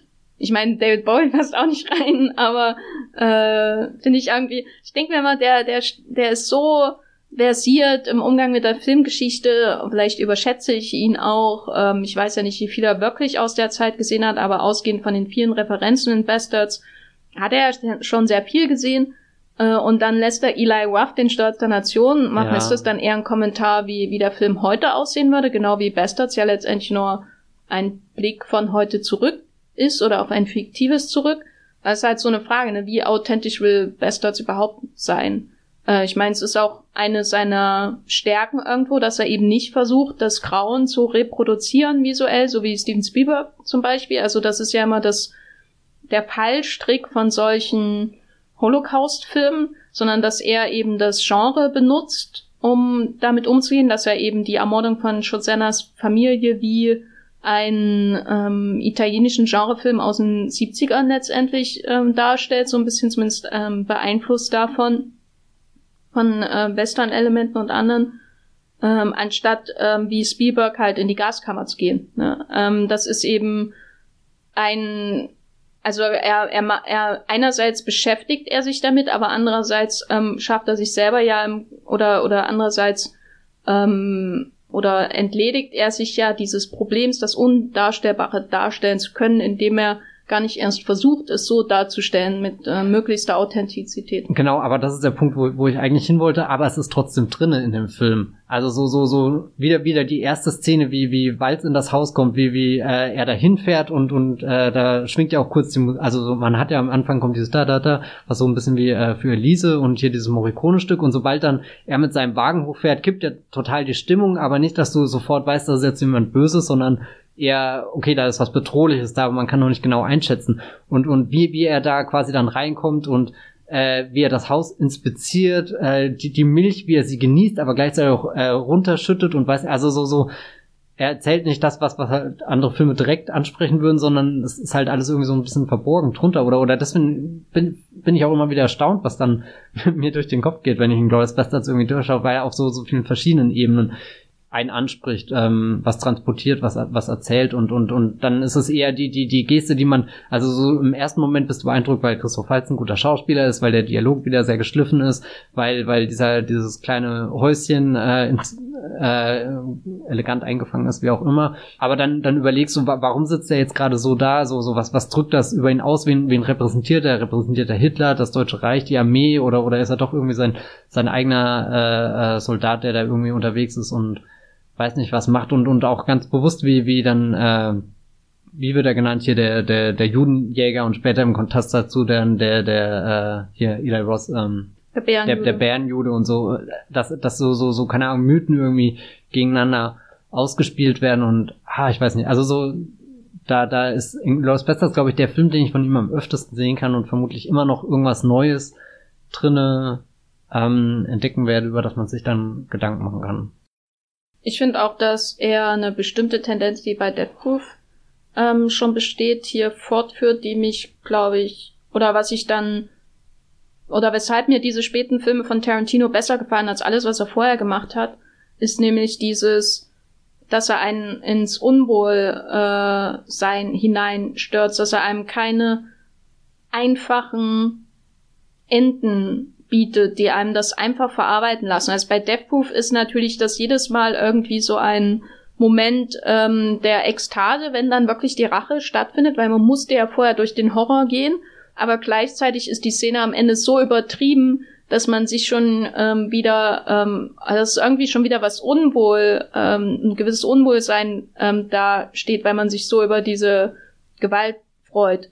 Und ähm, bei Inglourious Bastards ist das natürlich am Ende, wenn man da irgendwie diese wirklich orgasmische, ähm, dieses orgasmische Zerschießen von Nazi-Gesichtern hat, das ist ja einer der ähm, seltsamsten, bizarrsten, unangenehmsten irgendwie Momente, weil man ein, einerseits auch irgendwie so eine so eine Erleichterung hat, dass das in dem Film passiert. Und andererseits hat man diese furchtbare, furchtbare Gewalt, die da stattfindet ähm, und er das aber nicht auflöst ähm, und einem zufrieden ähm, mit einfachen Antworten dann nach Hause gehen lässt. Also das ist das, was ich an seinem späten Werk am interessantesten finde. Also ähm, gerade auch dann bei The Hateful Eight.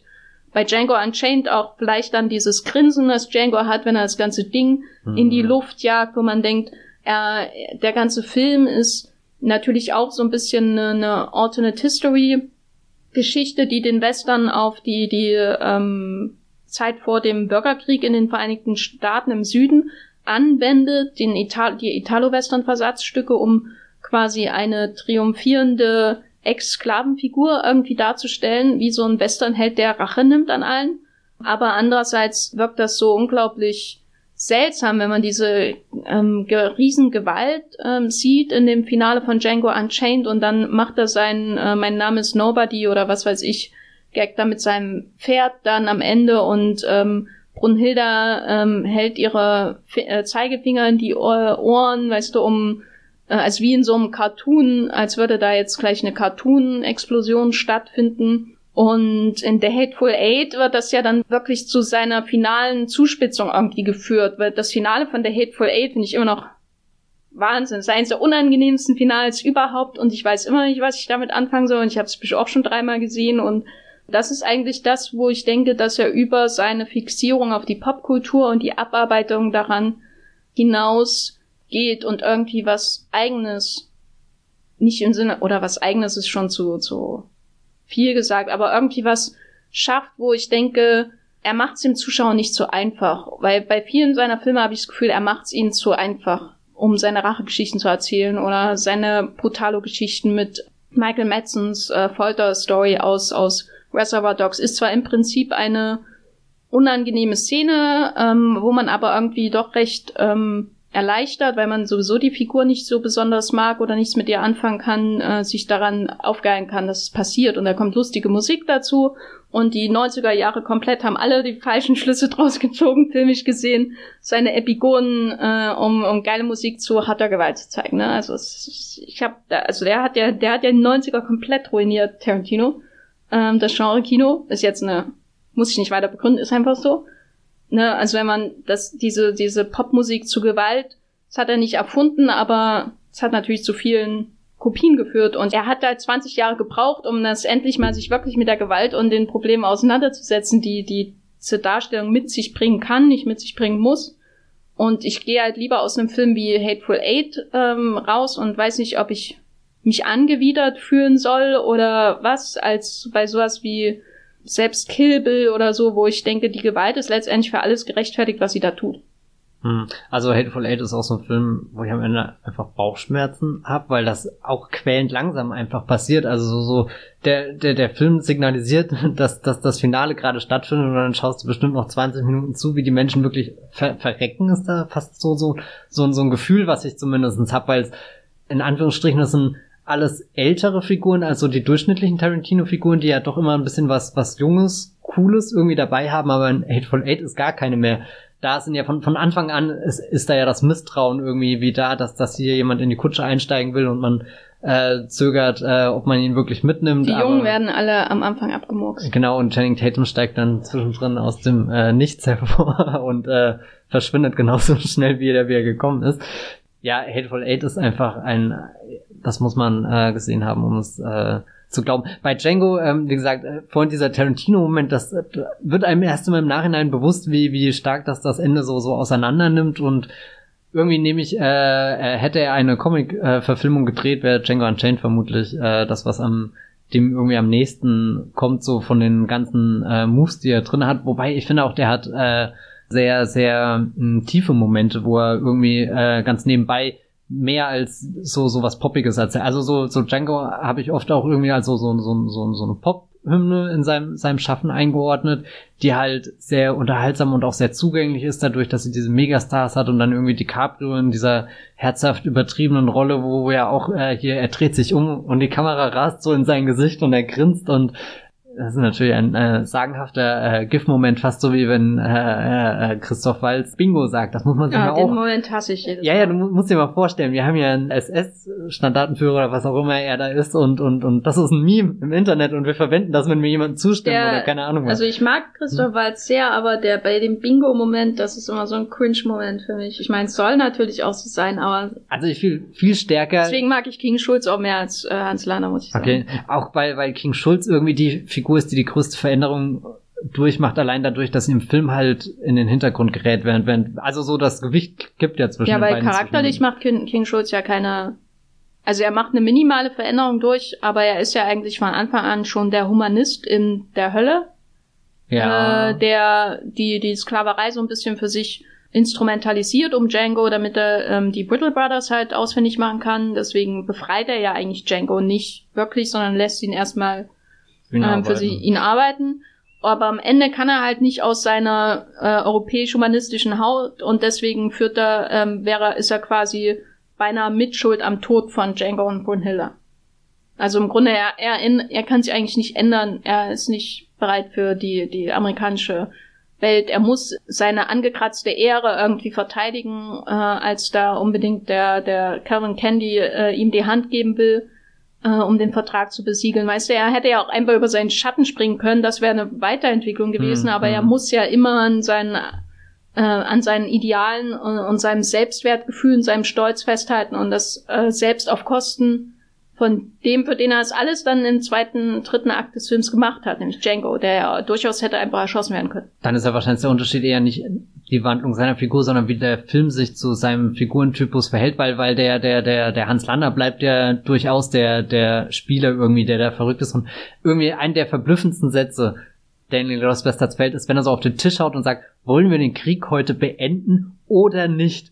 Das ist so ein unfassbarer Satz, um das Wissen, was, was in der Geschichte passiert ist und, und allein die Möglichkeit, dass da dieser zweieinhalbstündige Film im Kino ist, der, der einfach diesen Satz ausspricht. Wollen wir das jetzt, wir können das jetzt einfach beenden. Das hätte auch schon vor zehn Jahren beendet werden können, oder? Also so, so irgendwie, also so, wo ich das Gefühl habe, der, der Satz ist schneller in Drehbuch geschrieben und, und leichter aufgesagt, als dass einem bewusst wird, was, was, was da alles dahinter steckt. Irgendwie ein ganz großer äh, Moment. Ich weiß gerade nicht, ob er vor oder nach dem Bingo kommt.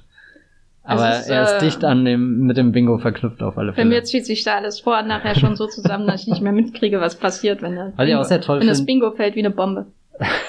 oder, oder wenn er, wenn er einen seiner Hermanns äh, droppt hier. Ja, ich weiß, der, du bist ein großer Hermann-Fan. Hermann-Fan, ja.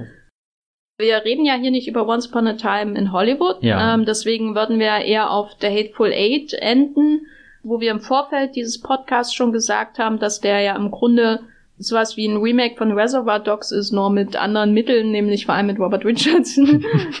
also Tarantino geht im Grunde zurück zu seinen Theaterwurzeln, weil er ja auch so äh, teilweise im äh, Theater in LA äh, sich auch als Schauspieler probiert hat und weil seine Drehbücher natürlich oft in ihrer Struktur an Theaterstücke erinnern, ähm, mit ihrer Fixierung auf äh, Raum und Zeiteinheit und so weiter und so fort. Zumindest von Einzelsequenzen, nicht dem Film als Ganzes. Ähm, dass dann eben der ganze Reservoir Dogs mehr oder weniger in der Lagerhalle stattfindet und der Hateful Eight dann eben in Minis Haberdashery. Für mich war das schon, also es ist ja immer eine Quälerei da durchzukommen, aber ich bei weiß der, durch der Hateful Eight, weil Okay. er einfach so lang ist, aber es ist trotzdem für mich so sowas wie ein Abschluss auch von einer gewissen, also wo irgendwie alles hingeführt hat. Also ich hätte kein Problem, wenn das der letzte Film gewesen wäre von ihm, weil das irgendwie ähm, seine, seine, also gerade Django Unchained, da, das ist nicht so vollkommen gelungen, wie er da versucht, so mit ähm, der ähm, Sklaven äh, Thematiken der amerikanischen Geschichte umzugehen. Also es ist immer so, ich meine, es muss ja auch nicht gelungen sein, es muss nicht die super Antwort sein auf alles, aber es wirkt natürlich schon so wie so eine liberale Abhandlung so ein bisschen, ne?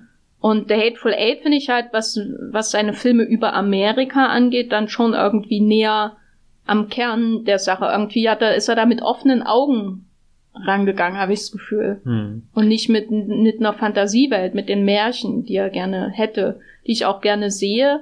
Aber The Hateful Eight ist, glaube ich, eher so ein Film, der wirklich perfekt in seine Zeit passt, so.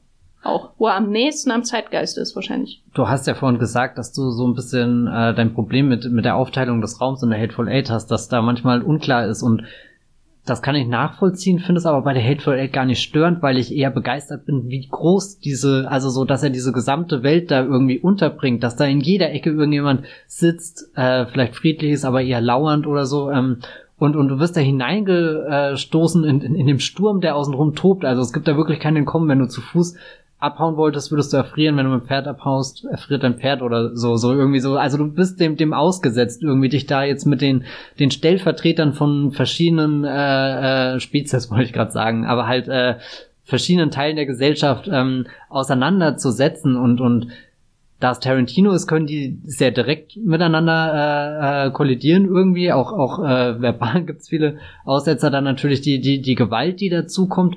Aber vor allem die die Geschichte, die sie verbindet, finde ich immer wieder was Überraschendes. Also sowas, was bei ähm, seinen früheren Filmen habe ich gesagt, er hat oft was Überraschendes drin, einen Twist, den er äh, äh, einbaut. Und der kommt dann dadurch raus, dass schon in Reservoir Dogs die Leute früher eine Vergangenheit hatte, die sie zusammengeführt hat oder nicht, dass da schon was geplant war, schon was früher eingefädelt war. Und aber halt alles irgendwie so so, so was spielerisches ist. Und bei Hateful Eight sind das halt Konsequenzen, mit denen gearbeitet wird. Und, und klar, die sind auch schon in Glorious Bastards und erst recht bei bei Django eingeführt mit den den Brittle Brothers und Broomhilda und so.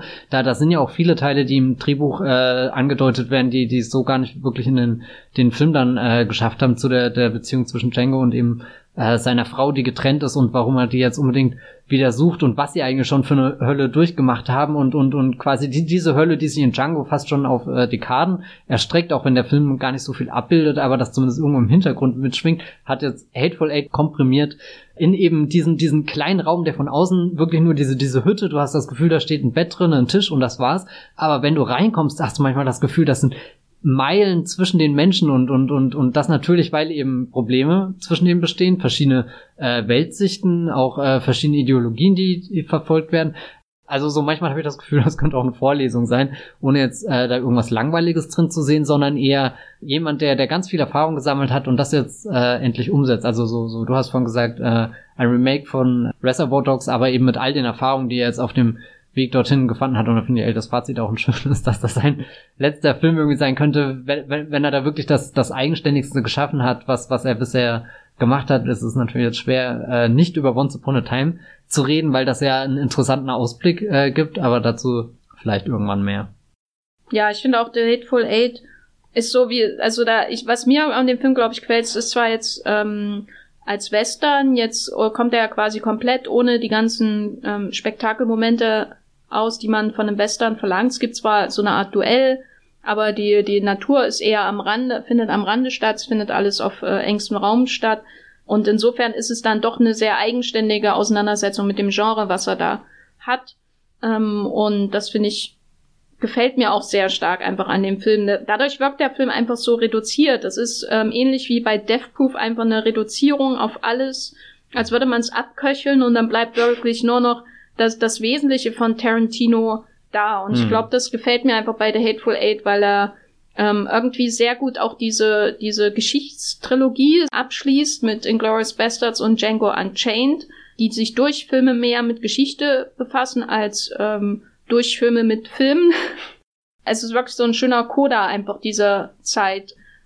Dein größtes Verdienst wirklich, dass er keine Angst davor offenbar hat oder er hat das einfach alles komplett falsch kalkuliert, ähm, dass die, die Zuschauer vom Kopf zu stoßen und ähm, sich unwohl fühlen zu lassen. Wie gesagt, das ist für mich immer noch so die größte Entwicklung für ihn. Selbst wenn das wahrscheinlich vielleicht gar nicht so gemeint ist, aber es ist für mich die, die größte Entwicklung ähm, für Tarantino, der, den ich sonst immer sehr anbietend äh, finde in seiner ähm, Konzentration immer so auf das Best-of von bestimmten Genres, die er mag. Weißt du, und das zusammenzusuchen und da muss man sich nicht durch die ganzen anderen Sachen äh, durchkämpfen, die diese Genres auch beinhalten, sondern man hat dann eben nur die, die Kampfszenen und so weiter und die Trainingsmontage, nicht den ganzen Rest aus dem Martial Arts Film oder so.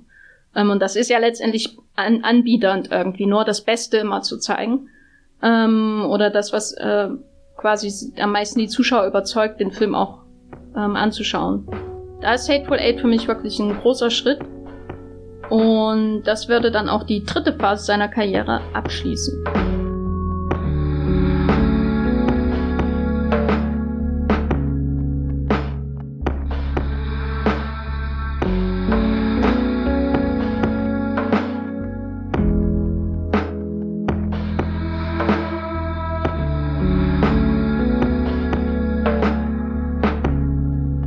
Jetzt ist natürlich die Frage, jetzt will er seine Karriere mit dem zehnten Film beenden.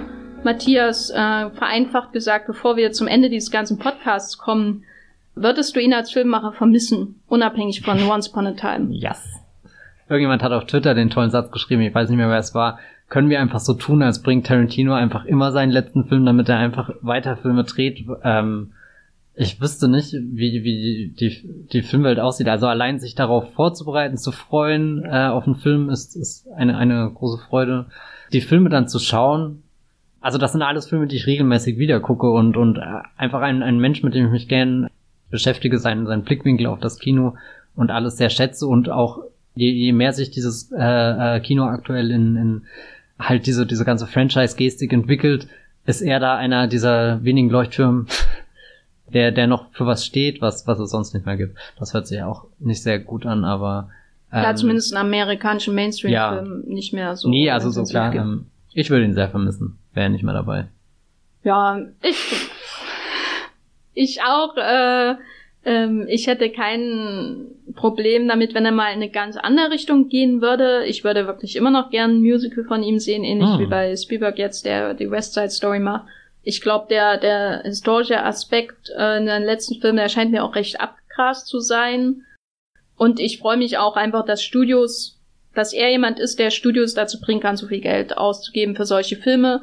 Wünsche mir aber manchmal, dass die Leute dann oder dass dass sie ebenso enthusiastisch äh, in die die ähm, ähm, die Verbreitung der der Originale äh, die ihn beeinflussen, in, investieren würden, wie sie in seine Filme investieren würden, vereinfacht gesagt.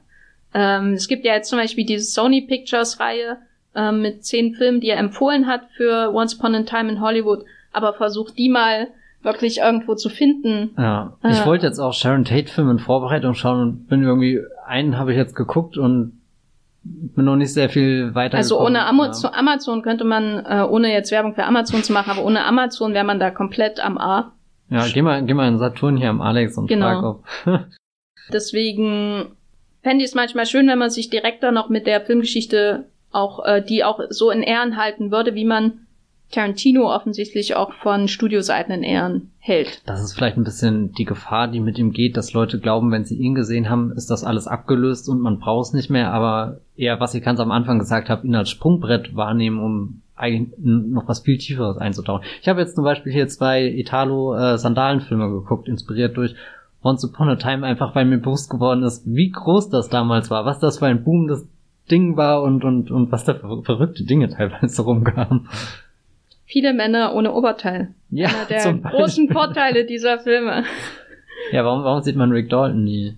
Ja. Hm. Das ist, glaube ich, ähm, was, äh, was wir in unserem Leonardo DiCaprio Podcast mal besprechen sollten. So, Seine Ehren, fehlende Körperlichkeit Ehren des, in des den größten Filmen. Schauspielers, wo lebt. Das hast du jetzt gesagt. Hab ich das? Ah, ja, ja okay. Damit äh, kommt jetzt, glaube ich, der Wollmilchcast auch langsam zum Ende, hauptsächlich weil Matthias äh, ähm, Apocalypse Now äh, Final Cut. Heißt er Final Cut? Ich glaube, das äh, heißt Apocalypse Now einfach. Ja, das aber ist, wenn ich dann die ja, DVD kaufe dann- und der neben den anderen zwei Apocalypse Now DVDs Glaubst steht, du, du die ich findest habe. nochmal so ein gutes DVD-Geschäft im Jahr 2019? Ja, aber ich habe ja die anderen beiden schon, so. weißt du? Ja. Und äh, dann- da mu dann der muss doch dabei, bei der einen ja. steht ja schon Apocalypse Now drauf und dann werde ich das immer verwechseln. Nee, nee, dann steht auf der einen Now, auf der nächsten Redux und da jetzt Final Cut. Okay. Dann, weil er den nämlich jetzt noch schauen muss. Äh, Muss. muss, ähm, die Chance nutzen muss.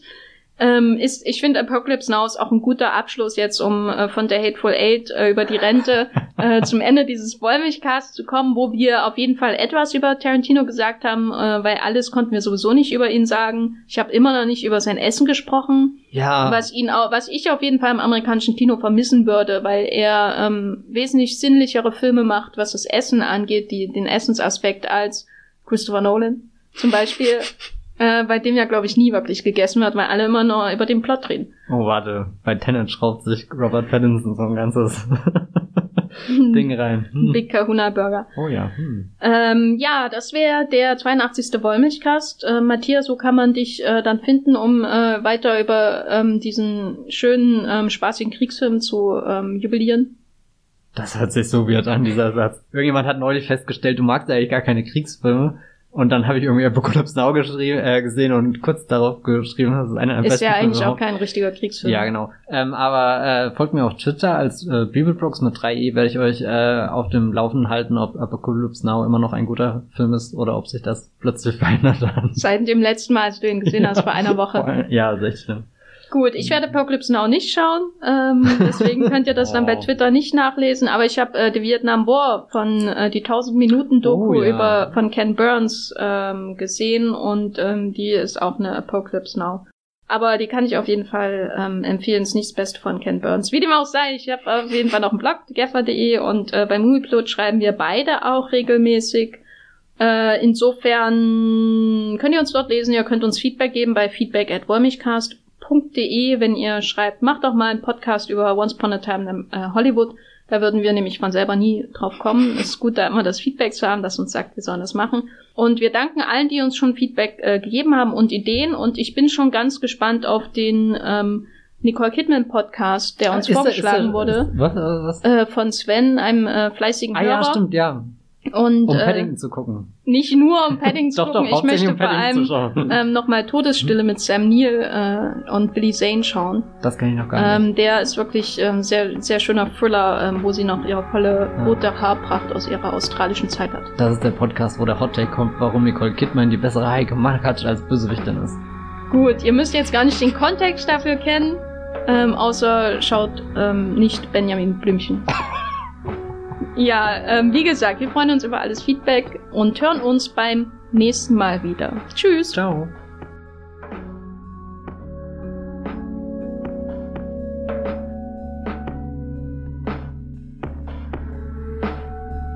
Der Wollmilchcast wird produziert von Jenny Jecke und Matthias Hopf. Unser Intro und Outro stammt aus dem Song Slam Canto von Kai Engel. Ihr könnt unseren Podcast bei allen gängigen Apps abonnieren und wir freuen uns über Kommentare und Bewertungen auf iTunes.